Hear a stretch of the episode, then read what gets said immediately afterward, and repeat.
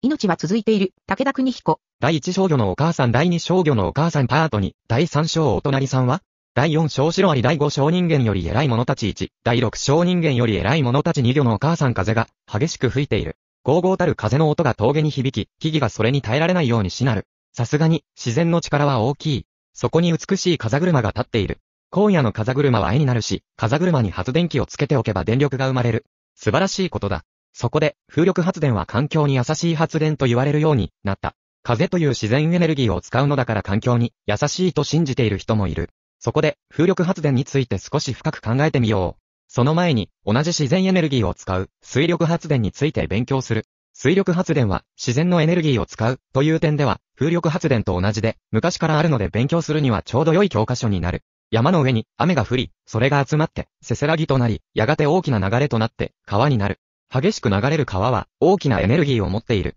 ダムを作ってその流れをせき止め、水力発電所を作れば、そのエネルギーから巨大な電気を得ることができる。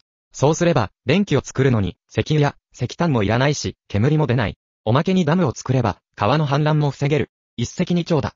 という理由で、ダムと水力発電が多く作られた。日本の代表的なダムとしては、黒部ダムがその一つ。そして世界的には、エジプトのナイル川に作られたアスワンダムとアスワンハイダムが有名だ。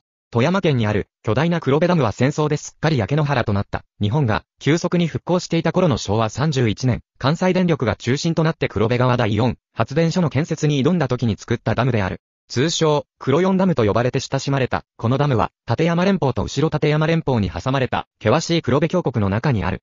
雨の多い気候、豪雪、そして地形、できてしまえば美しい。このダムも作るのは大変だった。ダムは作るときに大量の材料がいるので、まずその材料を運ぶ道路を作らなければならない。コンクリートの原料の砂利、砂、そしてセメントはもちろん、鉄筋、それを組み合わせるための足場を運ぶ。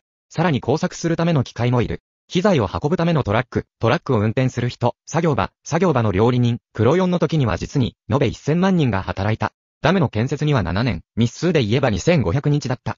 延べ人数というのは、黒4を作るのに働いたすべての人を働いた、日数をかけた数ということなので、少しわかりにくい。そこで、1日あたりに直してみると、平均4000人の人が働いた計算になる。すごい数だ。しかも、言葉に尽くせないほどの難工事だった。ある時は厳しい寒気にさらされ、ある時は突然、激しい水が、トンネル内に溢れて、逃げ場を失った仲間が命を落とす。特に黒部は、日本の巨大断層フォッサマグナにかかっていたので、難しかった。特に、破砕帯と呼ばれる地層を貫いて作らなければならなかった、全長 5.4km の大町トンネルのでは、摂氏4度という身を切るような水、落盤、土砂崩れなど、ありと、あらゆる困難が人々を待ち構えていたのである。犠牲者が、次々と出る。水が突出し、天井が崩れる。ついに、あまりのことに工事は中断。もうダメだと思うこともあった。たった一本のトンネルを掘るために、10本もの水を逃がすトンネルを掘りなければならないという、ありさまだった。そんな難工事中の難工事もついに終わり、大町トンネルが昭和32年5月に開通した時関係者の喜びは爆発した。苦労を共にした時、その苦労が大きければ大きいほど、喜びも大きい。もし、人間の心が、もう少し単純なら、そして単純になることができれば、毎日を楽に暮らし、そして同時に深い感激や喜びに浸ることができるだろう。でも、人間はなかなかその域に達しない。苦労して作った黒四ダム。その威力は大変なものだった。昭和30年というと家庭に電気洗濯機が普及し始めた時代で、それまで家庭で使う電気製品といえば、電灯とせいぜい電気アイロンだけだった。電灯はいつでも使えたが、アイロンを使う時には、電気会社に断ってから使うという状態だった。電気のない昔は、大変だった。後藤、絹さんという人の人生の記録が、インターネットに載せられているが、16歳で嫁に行き、結婚式の3日後から洗濯をさせられる。冷たい水。石鹸を使わせてもらうときは、まだ良いが、倹約のために、かまどの灰を使う。16歳から毎日、毎日、冷たい水で洗濯をし続けてきた手はカサカサになり、赤切れが走る。その傷にまた水が染みる、辛い毎日だった。電気洗濯機や、瞬間、湯沸かし器は、そんな苦労をなくしてくれた。手でする洗濯は重労働だ。でもそれだけではない。家事に追われている間に、その人の貴重な人生の1日はなくなってしまう。朝、起きたら、すぐご飯の支度、あと片付け、お掃除、そして洗濯、と家事は、キリがない。追われているうちに、あっという間に夕方になる。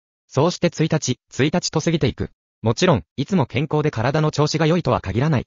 風邪をひくこともあれば、高い熱が出ることもある。それでも休むことはできない。赤ちゃんがいれば、おしめを洗っておかなければ、赤ちゃんのお尻は赤くかぶれてくる。毎日、毎日が生きることで、精一杯だった。黒四ダムはそんな人たちに幸福をもたらした。特に、黒四ダムからの電気は寒い雪国、北陸の人たちにとってはありがたいものだった。でも、川をせき止めて、ダムを作れば、ダムの上流から流れてくる土砂も、同じようにダムでせき止められる。人間の勝手な希望では、水だけをせき止めたいということだが、実際には、水と一緒に流れてくる土砂もダムでせき止められる。土砂は貯水池に溜まり、土砂が貯水池を埋めて、どんどん貯水量が減ってくる。そこで、新しいダムには、排鎖ゲートをつけることになった。時々、このゲートを開けて貯水池の中に溜まった砂を出そうという考えだ。1991年12月、最初の排鎖が行われた。ダムの下から勢いよく吐き出される砂。作戦成功だ。ところが、吐き出された砂は真っ黒。しかも花をつく一周。何年かにわたってダムの下に積もっていた落ち葉が腐り、硫化水素という黒い有毒な化合物が発生していた。もう、後戻りはできない。水門は開けられ、そこから汚染された大量の砂が勢いよく川を下っていく。下流の魚や小さい動物は根こそぎ殺され、黒い水は富山湾に流れ込んだ。調査結果によると、この時に富山湾で死んだサザエやアワビは1万匹以上に上ったという。人間がダムから電気を取れば、その分だけ自然が傷むのは仕方がない。一石二鳥とは、一体誰のことを考えたものだったのだろうか？魚のお母さんパートにダムにまつわる外国の例を一つ示します。エジプトのナイル川。その上流にできたアスワンダムとアスワンハイダム。この二つの巨大なダムは黒世により多くの物語で彩られています。四大文明、それは600万年前に猿から進化して、以来、人類が豊かで、文化的な生活を営むことができるようになった、最初の文明でした。その一つに古代エジプト文明があり、ナイル川のほとりに誕生した、この文明は、ナイルの豊かな水と定期的に起こる大洪水が文明の原動力だったのです。ナイルの氾濫は凄まじいもので、徐々に水位を上げた川から、じわじわと水が平野を追い始める音から始まり、その洪水で見渡す限りの土地は、水で覆われてしまうのです。ちなみに、現代で言えば、大災害でしょう。でも、古代エジプトでは、ナイルの洪水は大災害ではありませんでした。上流から豊かな栄養を運んできた水は、洪水という形で田畑に肥料をまいてくれたのです。人間はそれを眺め、水が引くのをじっと待ち、やがて再び栄養豊富になった田畑に種をまいて、収穫を楽しんだのです。現代の農業は、トラクターで耕し、化学肥料をまき、ヘリコプターで農薬を散布します。でも、古代エジプト人は、ナイル川の氾濫という自然現象を利用して、生活をしていました。でも、生活が近代化してくると、やはり洪水は困りものです。道路は冠水するので自動車も通れないし、家も洪水に備えて床を高く作っておかなければなりません。だから不便だということになって、ナイル川が氾濫しないように、しかも農業を盛んにするためにナイル川の上流アスワンに最初のダムが建設されました。1902年ですから、ちょうど100年前です。全長2キロ。ダムは花崗岩で作られました。さらに、それから70年後、今度は全長 3.6km のアスワンハイダムが作られ、ダムによって作られた人工の湖には、エジプト独立の父、ナセル大統領の名前を取って、ナセル湖と名付けられました。その大きさは、琵琶湖の5倍です。そして、ダムにまつわる最初の物語は、水没する遺跡でした。ナイル川の上流には古代エジプトの遺跡が点在しています。どれもこれも人類の歴史を物語る貴重なもので、いわば人類の宝と言えるでしょう。それがダムによって水没するのだから一大事です。貴重な遺跡が水没するようなダムを作るべきではない。という強硬意見も唱えられたのは当然でもあります。でも、古代の遺跡を守ることと、今、エジプトに住む人の幸福を比較すれば、そこに住む人のことを大切に考えなければなりません。昔の人はすでに死んでいるし、文化財より人の生活です。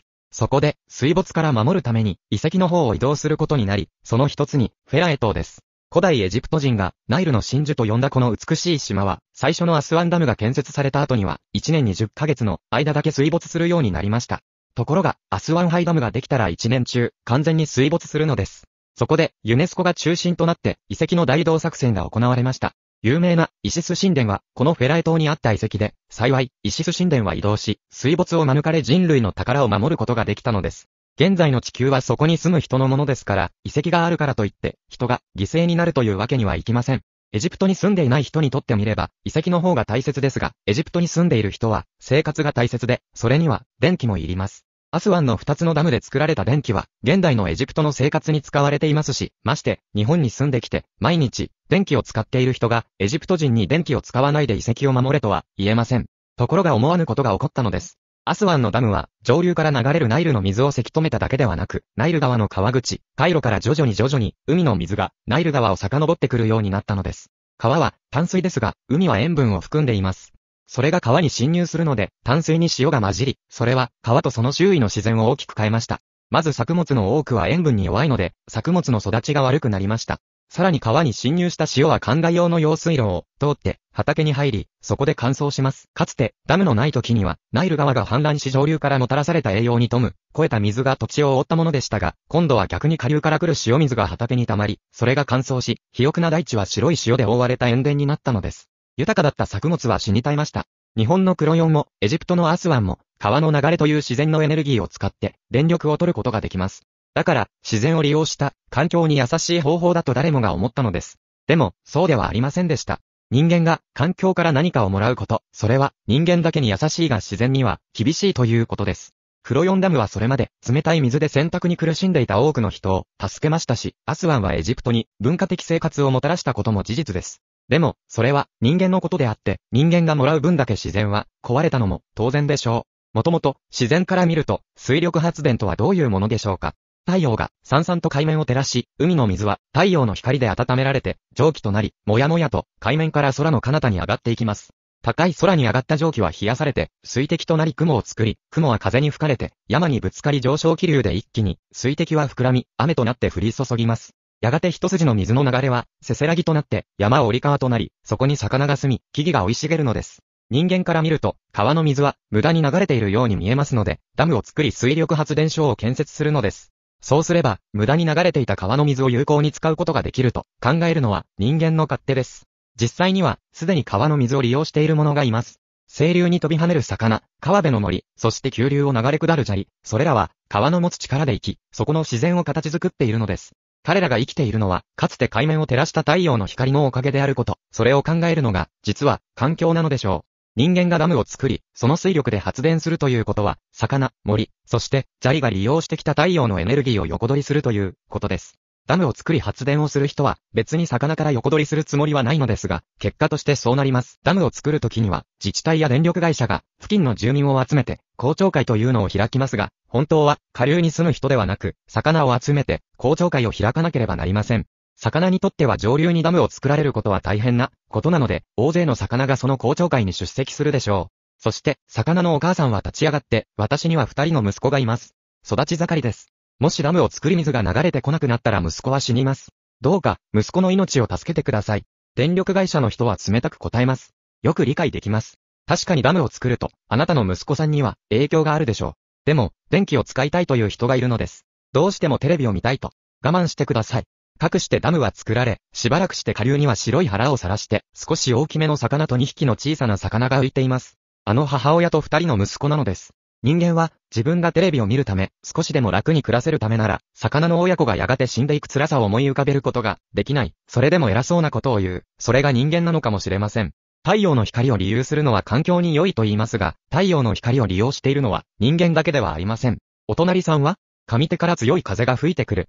その風のエネルギーを100としよう。そこに風力発電所を作って電気を20取り出すと、その時に熱になって逃げるのが30、そして風下に流れる風のエネルギーは50と半分になる。風から電気を取っても風の力は変わらないと思う。人の方がいると思うが、エネルギー保存則という原理があって、風のエネルギーを電気に変えれば、その分だけ風はエネルギーを失って弱くなる。何か行動して何にも影響がないということはない。人間でも運動すればお腹が減る。そんなことは大人なら誰でも知っているはずなのだが、環境となると、すぐ思考が止まる。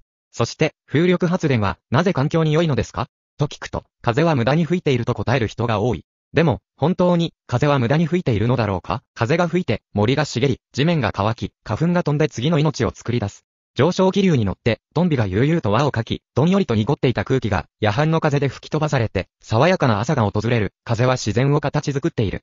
木は根を張り、地中から盛んに水を葉に運ぶ。その目的は、風で葉から水を蒸発させて、生命活動を営んでいるのである。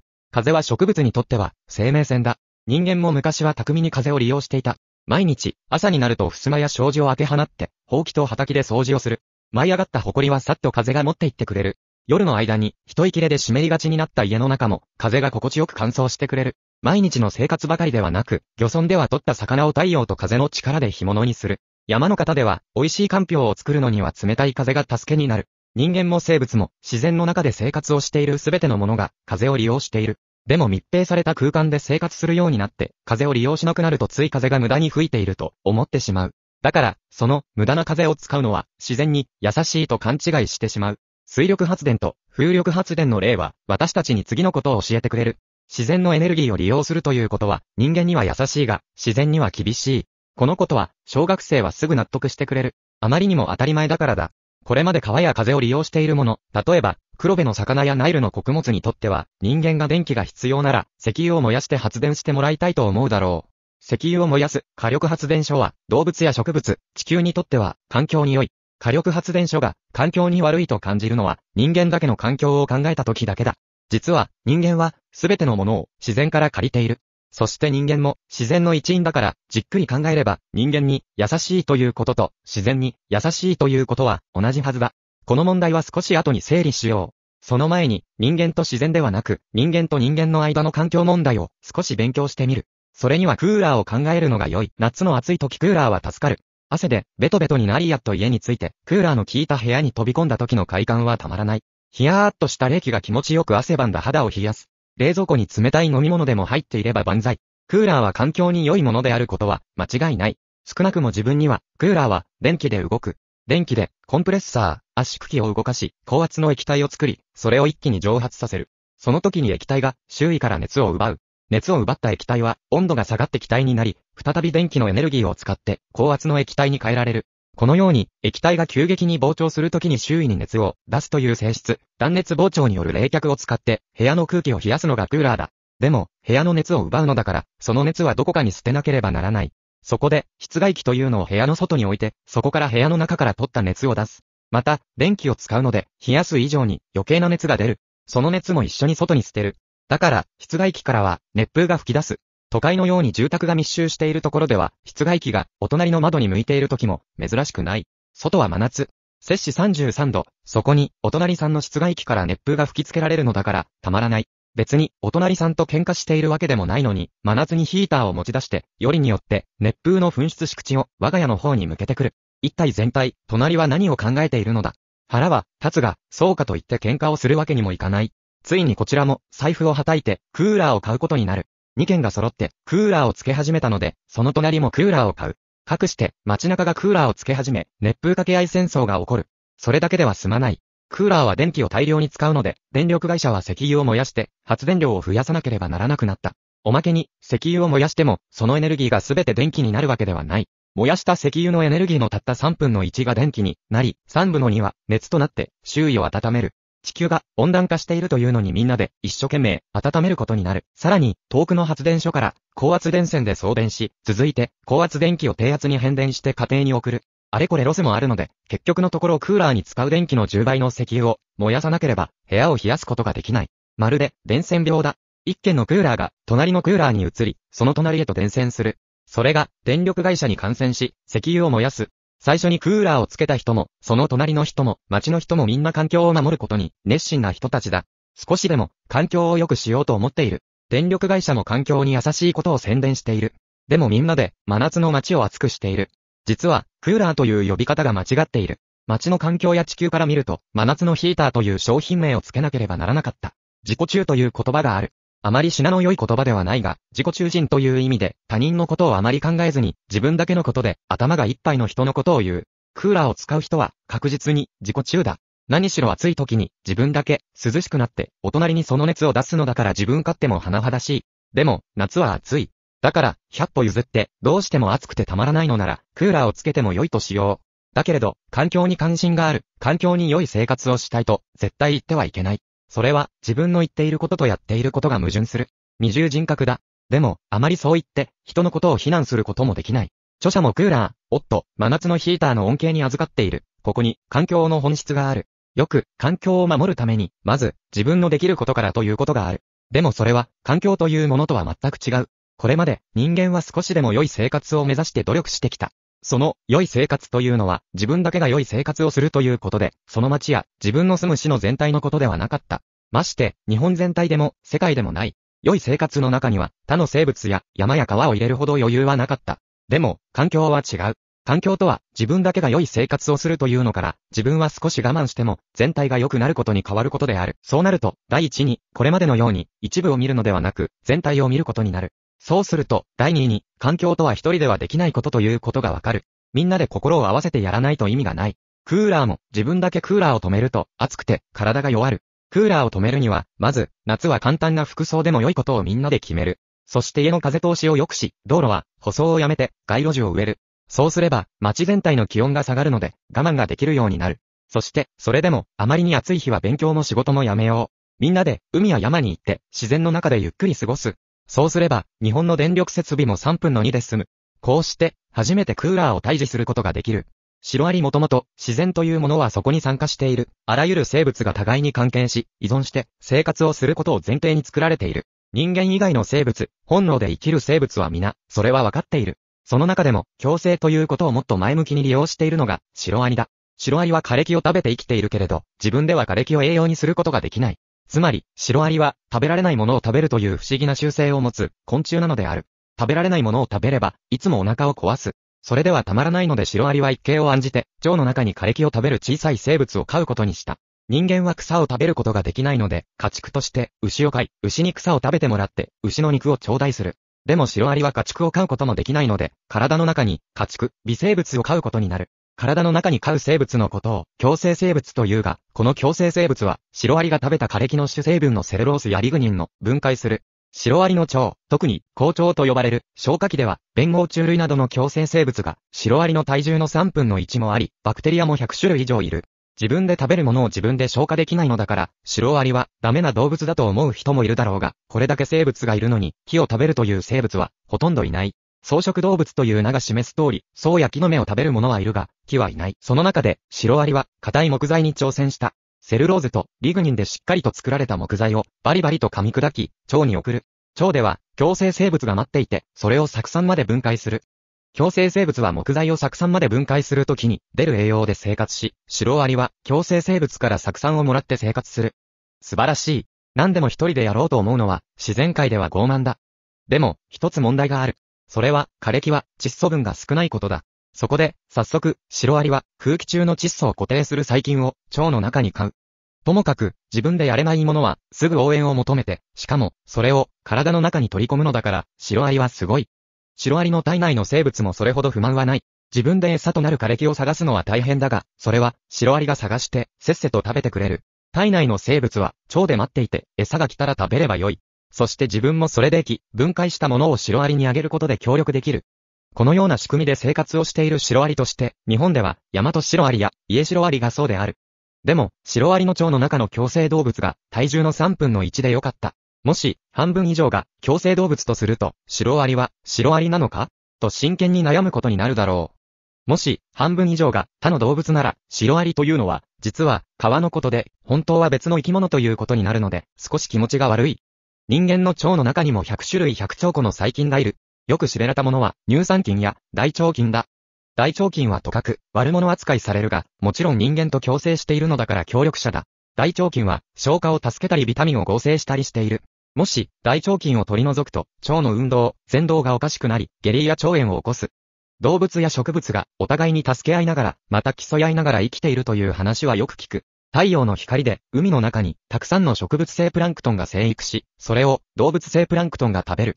動物性プランクトンをイワシが食べ、そのイワシを大きな魚が食べる食物連鎖という生命活動もそうだ。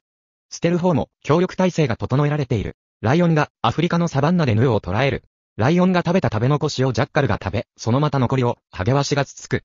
ジャッカルの食べた後はまだ肉がついているので、もしハゲワシが来なければ腐ってしまうが、ハゲワシは鋭い爪で綺麗に肉を剥がす。その後、さらに小さな昆虫も来る。最後の最後は微生物が分解する。すべて完了。環境は、シェア、シェアとギブアンドテイク、ギブアンドテイクだ。ともかく、まずは、シェアする。一つのものを分け合うことだ。分け合うと損するような気がするが、損はしない。10のものを10人で分けても、一つのものを一人ずつ10人がとっても同じだ。でも10人、どの人も同じではないのでシェアした方が、みんなが楽しめる。だから生物はいつもシェアしている。そしてギブ、与えるという意味だ。そうすると、今度は相手がギブしてくれる。ギブすると損するような気がするが、損はしない。一つのものを少しギブすると、向こうが少しギブしてくれる。こちらとしてはもらうことになるので、テイクとなる。向こうのギブを期待しないでも、必ず自然の摂理はそうなっている。共に生きるということは、シェアとギブテイクだ。森も、川も、平原も人間が独り占めをするのではなく、シェアし、そこからの恵みをギブテイクすることだ。水力発電や風力発電も自然のエネルギーを人間が借りるので、シェアとギブアンドテイクが大切だ。まず、水も風も発電所が独り占めしないで、下流の魚も楽しく生きていけるように考える。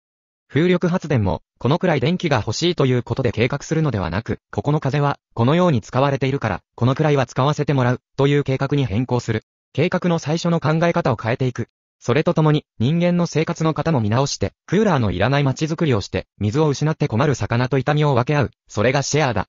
そして今度は、ギブアンドテイク。発電所を作って、電気をもらうのだから、魚や森にそれだけのギブをしなければならない。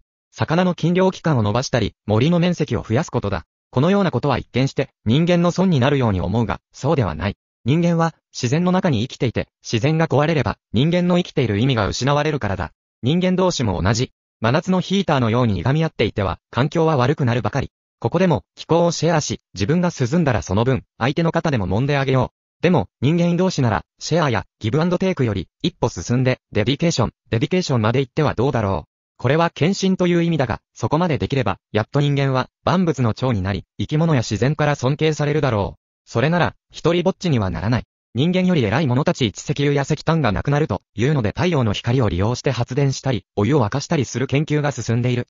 確かに、水力や風力に比べれば、太陽の光を利用しても自然はあまり困ることはなさそうである。でも、太陽の光を利用する前に、大昔から太陽の光だけで生活をしている生物、つまり、木のことを少し勉強しておこう。植物は自分で生きる。草食動物が草を食べ、肉食動物は狩りをして上をしのぐのに、植物は何も取らないで生きる。しかも、植物は動かない。だから、動物のように水が飲みたくなっても水辺に行くこともできない。地には激しい風が吹くこともある。少し移動すれば、寒さや風を避けることができても、それでも動かない。お腹が減っても他の生物を殺さず、自分だけで生きるというのは大変だ。植物はそれを実行していて、もちろん、木もそうだ。動かずに生きている木の仕組みは、どうなっているのかまず太陽の光がエネルギー源なので、光を浴びなければいけない。そのためには、隣の木よりも背を高くすることが絶対条件。もし、背を伸ばすのに時間がかかると、他の木が先に大きくなって、太陽の光にありつけない。そうすると、もう大きくもなれないので、隣の木には永久にリベンジはできない。でも、与えられる太陽の光は弱い。だから思い切って節約しなければならない。背は高く大きくならなければならない。体を大きくしようとしても、太陽の光は弱い。この矛盾を、木は特殊な体の仕組みで解決した木の皮の少し内側に、形成層という場所を作る細胞がある。毎年、春になったら、形成層の細胞は盛んに新しい細胞を作り、外側には皮になる細胞を、そして内側には木を支える細胞を送り出す。外側に送り出された細胞は、コルク層になり、数年後には型を変えて、皮になる。実は、木の皮は生きてはいない。誕生した時には生きていたが、木を外敵から守るために姿を変える時に、自分は死ぬ。そして防御の任務に就くのである。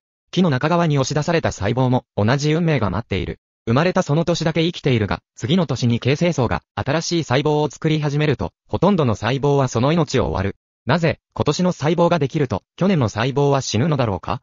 木は背を高くしなければならない。同時に、木は太陽から少ししかエネルギーをもらえない。そして木は他の生物を殺して栄養をもらうこともしない。背を高くするためには幹を太くしなければならない。もし幹を作る細胞がみんな生きていると、生活するために水やエネルギーが必要となる。でも、太陽の光はそれほど強くなく、背の高い木の中の細胞を活かしておくほどにはエネルギーをくれない。背は高くなりたい、幹は太くしたい、でも栄養は限られている。だから、生きている細胞はできるだけ少なくする。みんな死んでもらって木を支えることだけやってもらう。生きていればエネルギーを使うからだ。木の断面を見ると年輪が見える。一番、外側から少し内側の形成層の細胞だけが生きている。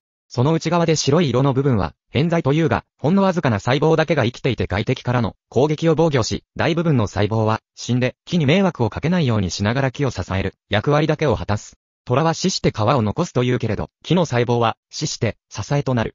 虎に負けない。毎年、形成層が細胞を作るので、1年ほど経った細胞はかなり内の方に入る。内側に入ると、外敵の攻撃を受けにくくなるので、わずかに残っていた監視細胞も死に、防腐剤を撒いて、死剤になる。木の真ん中の色が褐色で、香りがするのはその時に撒いた防腐剤の色と匂いだ。このようにして、最大限の努力をして、木は、外からの攻撃から身を守り、エネルギーの使用を最低にして、背を高くする。脱線、木は、他の生物を攻撃しないが種類によっては攻撃する、木もある。コアラが好きなユーカラは、動物が葉っぱを食べないように毒を持っている。コアラがなぜユーカラを食べるかというと、この毒を分解することができるからだ。著者は、人間が太陽エネルギーを利用するのに、あまり気が向かない。あなたは環境に熱心なのになぜ太陽エネルギーを利用しようとしないのですか？と聞かれることがある。それは木の生活ぶりと人間のそれがあまりに違うので人間がこのままの生活をしながら太陽エネルギーを利用することができるのか疑問だからだ。木は自分の体を作っているほとんどの細胞に死んでもらい、葉は最大限に広げて太陽に光を受けようとしている。飛行機で空から見るとこの葉で地面が覆われている。それほどの太陽の光をもらっても木は節約に節約をしなければ生きていけない。それに対して人間はしたい放題、食べたい放題だ。寒ければ我慢せずにストーブを焚き、暑いと言ってはクーラーをかける。食べ物を半分残すこともある。そんな人間が、あれほどの節約をしている植物を真似ることができるのだろうか？木ばかりではない。多くの動物も最大限、倹約して生きている。人間より偉い者たちマイナスに鮭を調べてみよう。鮭は川の上流で生まれ、少し大きくなったら川を下って海で育つ動物だ。太平洋を回遊して大人になり、子供を産むまでに成長すると、また元の川に戻ってくる。鮭がその人生の大半を海で育つのになぜ同じ川に戻ってくるのか？なぜ自分が生まれた川ということがわかるのか？なぜ同じ川に戻ってこなければいけないのか？すべて、まだ謎だ。でも、事実だけは分かっていて、鮭は成長して同じ川に戻り、その川が、どんなに急流でも、途中に滝があっても、全力を尽くして川を登る。そして、かつて自分の両親が自分を産んでくれた場所に来ると、そこで相手を見つけて結婚し、産卵する。綺麗な川の上流に鮭が遡上し、産卵する様子は、感動的でもある。でも本当に感動的なのは、産卵の後の鮭の態度だ。鮭は、産卵を終わると、まだ体は丈夫でも、そのままその体を横たえて死ぬ。産卵をしたら死ぬように鮭の DNA は、プログラミングがされている。そういえば、鮭は、川口から登り始めた頃から死ぬ覚悟をしているようにも見える。流れの激しい川を登るのは大変な体力がいるが、鮭は、遡上を始めると全く餌を取らない。まっしぐらに産卵場所を目指して、泳ぎに泳ぐ。おそらくは産卵とともに、自分の命が終わることを知っており、そのためには餌を取る暇も惜しいのだろう。さて、鮭は産卵を済ませると安心したように川底に身を横たえて静かに、その命を終わるのだが、産卵する場所がそれほど広くない時には、そこに鮭の大きなカバネが類々とする。そしてやがて冬になる頃、鮭の死骸は腐敗して砕け、小さなプランクトンがその死骸を食べる。やがて、春が来てあの産卵場所から稚魚が湧いたように孵化してくる。半年前に自分の両親が死をかけて自分を産んでくれたとは知る由もないこの小さな稚魚は川の上流でしばらく成長して少しずつ川を下る。川というのは山の頂上付近に降った雨が一筋の流れとなって誕生する。スタートは純粋な H2O 水曜日だし、川の上流にはあまり植物も多くない。せせらぎは水がきれいと決まっている。水がきれいであるということは、その中にあまり餌になるものがいないということだ。本来なら川の上流には栄養がなく鮭の稚魚は食べたくても食べるものがなく、育つことが難しいはずである。ところが、なぜか稚魚のいる川の上流は栄養豊富で、プランクトンが多くいる。どうしたわけだろうか？実は、産卵した後の鮭がまだ元気なのに死ぬのは、自分の体を生まれてくる稚魚の餌にするためである。川の上流には、栄養がない。そのままの状態で鮭の稚魚が生まれたら、栄養失調で死ぬだろう。それを防ぐためには、自分の身を犠牲にして、その死骸をプランクトンに食べさせておくことだ。そうしておけば、やがてそのプランクトンを食べて、自分の子供が成長することができる。実に、素晴らしい。自分の身を犠牲にすることがどんなことか、よく全体が見えている。もちろん、鮭はこれらのことを全部自分の頭で考え、計算して死ぬのではない。まだ生きていたいけれど、もしこのまま生きていたら生まれてくる、子供の栄養がないから死ぬのは嫌だけれど我慢して死ぬ。と考えての上でもない。鮭はそれほど深く頭で考えているのでもない。それでは、なぜ鮭は自分が犠牲になってまで子供の栄養のことを考えるのだろうか？いろいろな生物が誕生し、絶滅していく中で、自分の身を犠牲にして子供を育てる本能を持っていた鮭が生き残った。絶滅し、進化するというのはそういうもので、すでに進化した動物の行動を見ると感動するが、それは、長い時間の失敗と絶滅の繰り返しの中から、獲得した知恵を、私たちが見るからなのだ。そして絶滅を免れた鮭の方法は、極限の節約と言える。何しろ、自分の体を、子孫のために提供するのだから。ところで、人間は、鮭が好きだ。